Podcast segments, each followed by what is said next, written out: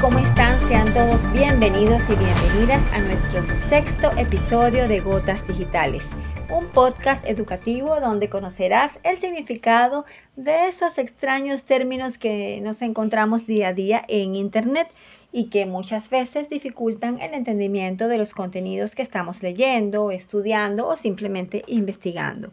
Hoy le traemos una doble gota digital porque estaremos hablando de dos términos populares de la web que están relacionados pero que no significan lo mismo aunque en la práctica pudieran estar vinculados. Es el scam y el spam.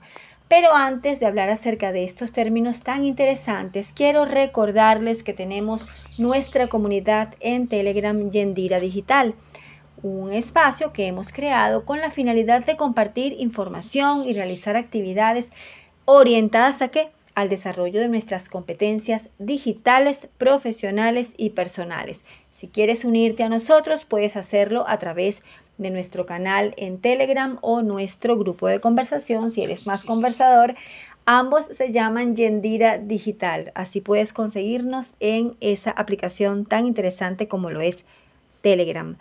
Bueno, vamos a comenzar entonces con nuestras cotas digitales del día de hoy. Son dos, scam y spam.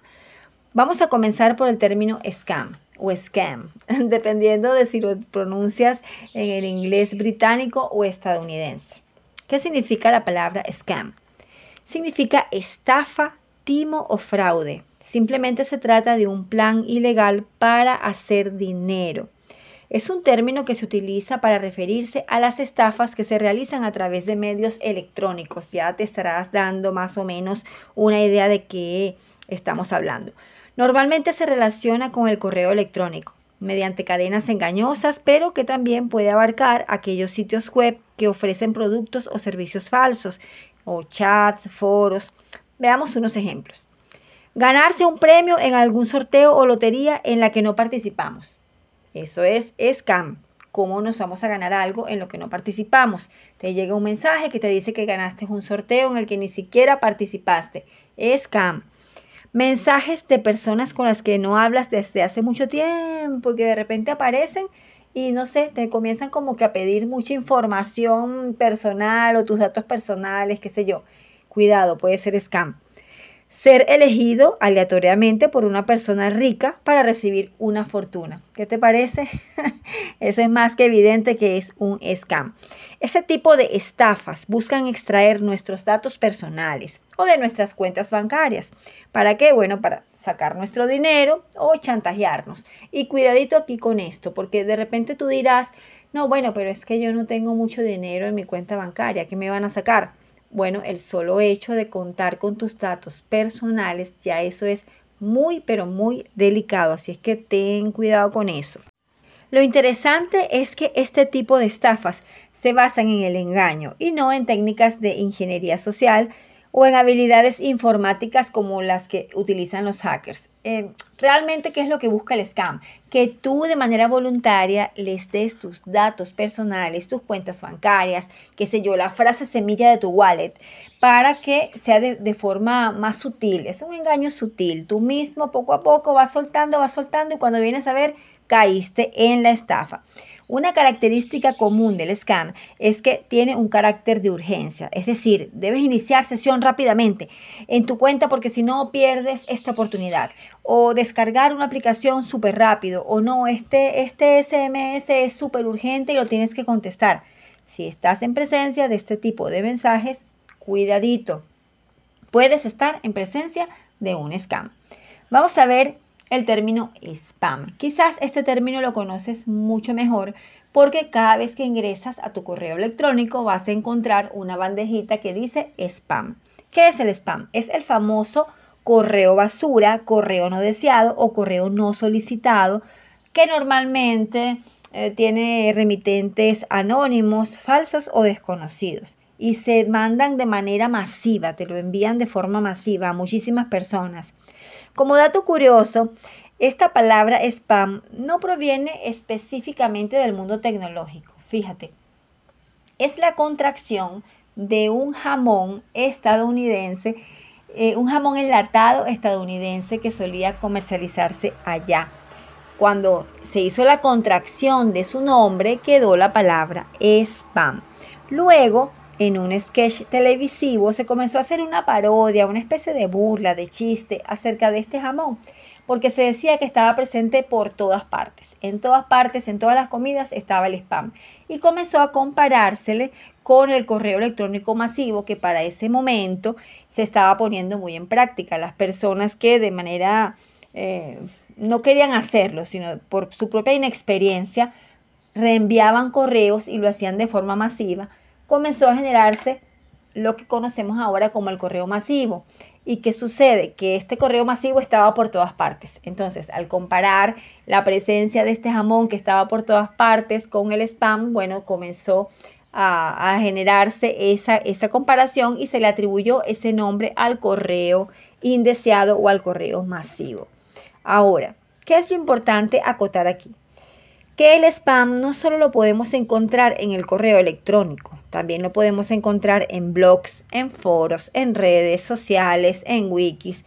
¿Qué sucede? ¿Cómo se activa esto? Bueno, cuando accedemos a esas páginas, a esos grupos, a esas comunidades, a esas páginas que tienen publicidad y de alguna forma toman nuestro correo electrónico. De hecho, ahorita se utiliza mucho marketing digital, que bueno, si quieres eh, descargar este ebook, registra tu correo electrónico. Si quieres hacer esto, registra tu correo electrónico. Bueno, esto lo hacen con fines de marketing digital, no necesariamente tiene que ser spam, pero hay personas que sí lo hacen con toda la intención de recopilar la información y luego comenzar a, a enviar correos masivos y correos masivos y correos masivos. Ten cuidado con eso. ¿Qué sucede? Que en la práctica aunque el scam y el spam no tienen el mismo significado, para hacer scam, para engañarte, para estafarte, pudieran valerse de un correo masivo, de un spam. Entonces, en la práctica pudieran estar relacionados, aunque el origen de las palabras o su significado pareciera que no guarda ninguna relación. Sí tienes que tener mucho cuidado con esto porque hay personas, hay algunos hackers que pueden usarlo para repartir el famoso malware.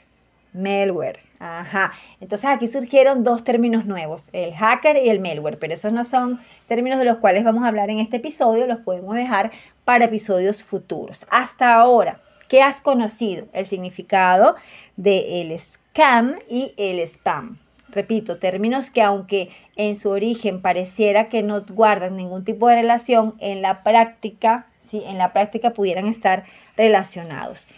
Si te sirvió este término para entender un poquito mejor el, el, significado, o más bien si te sirvió esta gota digital, quiero invitarte a que la compartas. Fíjate que en este momento ya vamos por el episodio número 6 y hemos compartido varios términos bien útiles. Ya tenemos una mini biblioteca de términos comunes de la web. Ya sabemos lo que es un geek, un friki, un hater, un crack. Hoy hablamos del scam y del spam. Tú puedes, si lo deseas, escuchar los episodios anteriores y vas recapitulando, vas eh, repasando los términos que hemos estudiado hasta el momento. Recuerda, este es un podcast educativo, no necesariamente es un podcast, un podcast tecnológico, aunque estamos utilizando términos comunes de la web. La intención es que poco a poco te vayas familiarizando y se te haga mucho más fácil entender cuando te aparezcan cada una de esas palabritas extrañas que surgen rápidamente cuando estamos por allí navegando en la web. Pero como todo, como todo en la vida y todas las cosas tienen un final, este episodio también está llegando a su fin. Pero antes de despedirme, quiero recordarte que puedes encontrar nuestro podcast en diferentes espacios. Puedes ir a Anchor FM y ahí lo puedes escuchar.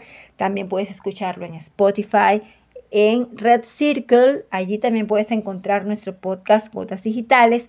Ya estamos en Podcast Index, ¿sí? Puedes encontrarnos allí en el directorio y además puedes escucharnos desde la aplicación Fountain FM, una aplicación bien interesante en donde incluso podrás apoyar a tus podcasters favoritos enviándoles porciones de, de Bitcoin, Sats o Satoshis y puedes eh, apoyar el contenido de valor. De hecho, si piensas que este episodio ha sido de utilidad para ti, te invito no solamente a compartirlo con quien pueda necesitarlo, sino además a compartir o a intercambiar valor por valor regalándonos unos sats, unos satoshis que pueden, por supuesto, ayudarnos muchísimo para seguir trabajando y creando contenido de valor para ti que lo necesitas.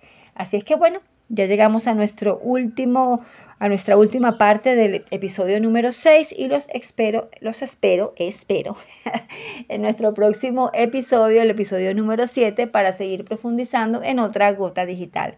Muchas gracias por estar allí.